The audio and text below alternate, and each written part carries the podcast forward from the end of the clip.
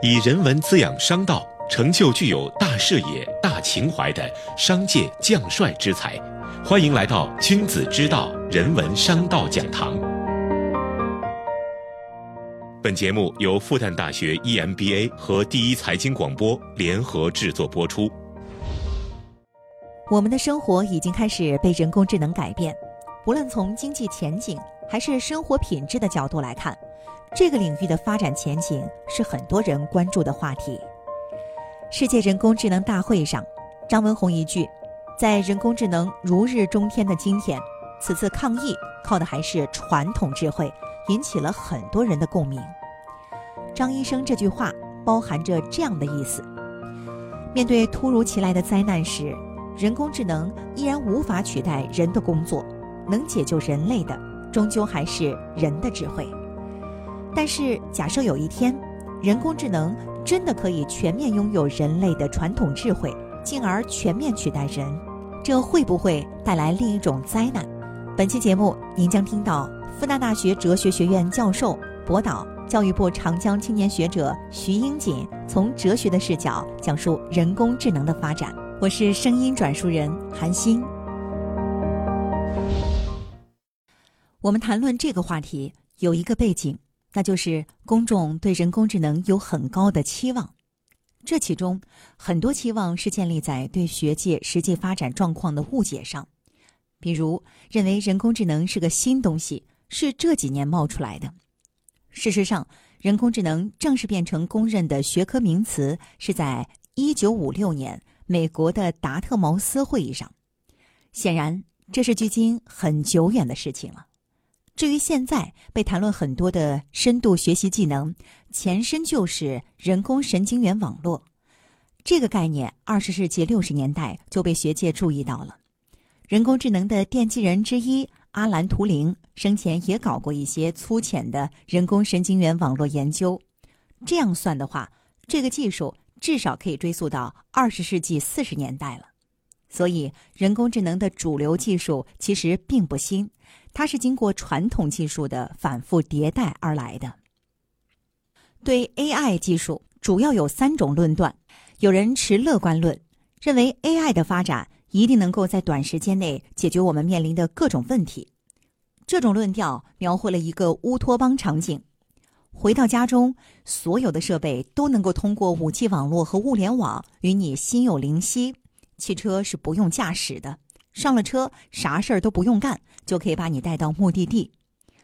另一种是悲观论，表面看上去这和乐观论背道而驰，实际上底层逻辑是一样的。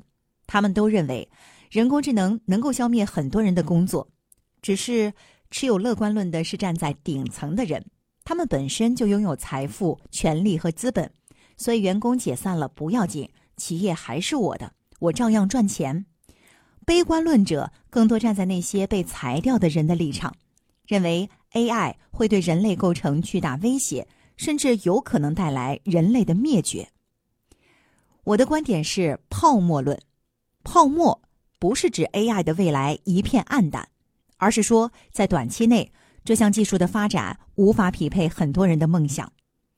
如果你意识不到两者的差距，就会导致泡沫。假如因为对 AI 持有乐观态度而到市场上去融资，那就需要谨慎考虑。历史上有成功的案例，比如 IBM 三六零计算机项目，但也有很多失败的案例。许多关于 AI 的融资计划都把未来描述的很好，饼画的特别大，但最后。很有可能会黄掉，所以 AI 对我们生活的改变不是全局性的、颠覆性的，而是局部的改进。如果怀着颠覆人们生活的期望去投资项目，那十有八九会失败。AI 在网络教育里的作用，在养老陪护上的作用，我认为会有一些商机，但有些项目，比如自动驾驶，就有很多泡沫。总结来说，AI 技术的现状，你可以认为是理想很丰满，而技术很骨感。我自己主张的泡沫论是建立在一些基本概念界定的基础上的，比如专用人工智能和通用人工智能。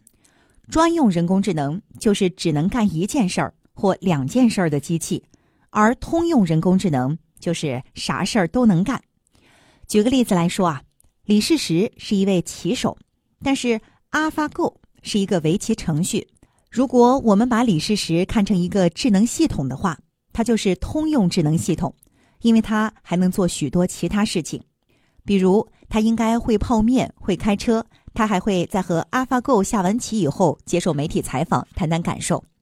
但是 AlphaGo 肯定不会开车，也不能在李世石下完棋以后和媒体谈谈他的感受。人类的特点是，你在一件事上可能是专家，其他事情也能干，只是干的没那么好。李世石开车肯定没有韩寒好，这就是专用人工智能和通用人工智能的区别。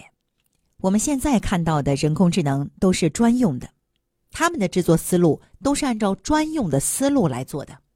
比如人脸识别和语音识别，现在人工智能通过卷积神经元网络技术的进步，已经获得了一个极大的能力。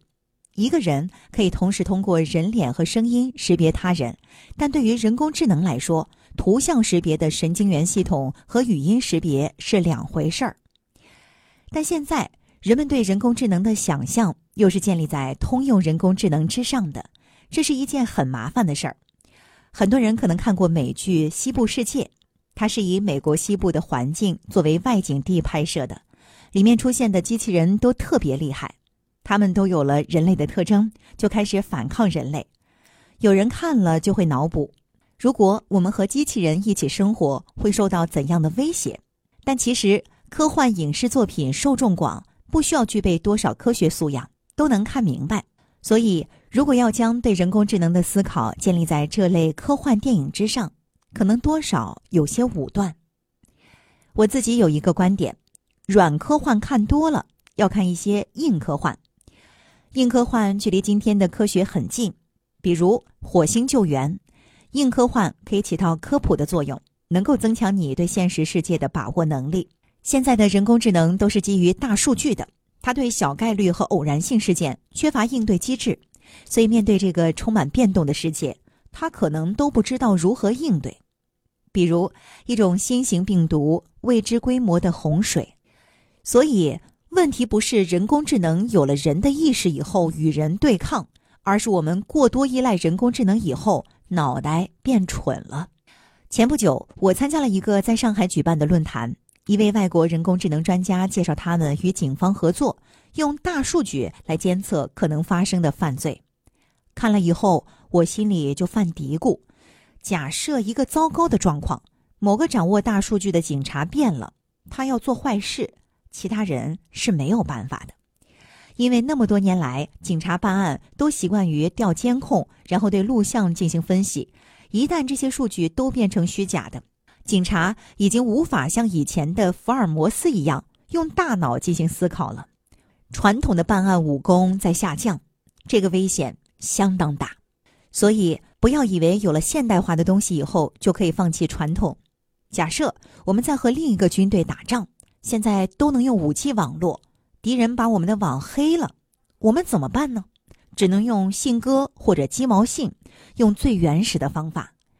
如果我们将人工智能的能力想象的很强大，同时又废掉了我们用传统方法解决问题的能力，这可能会将人类置于某种尴尬的境地。千万注意，如果使用传统方法解决问题的能力在下降，这很危险。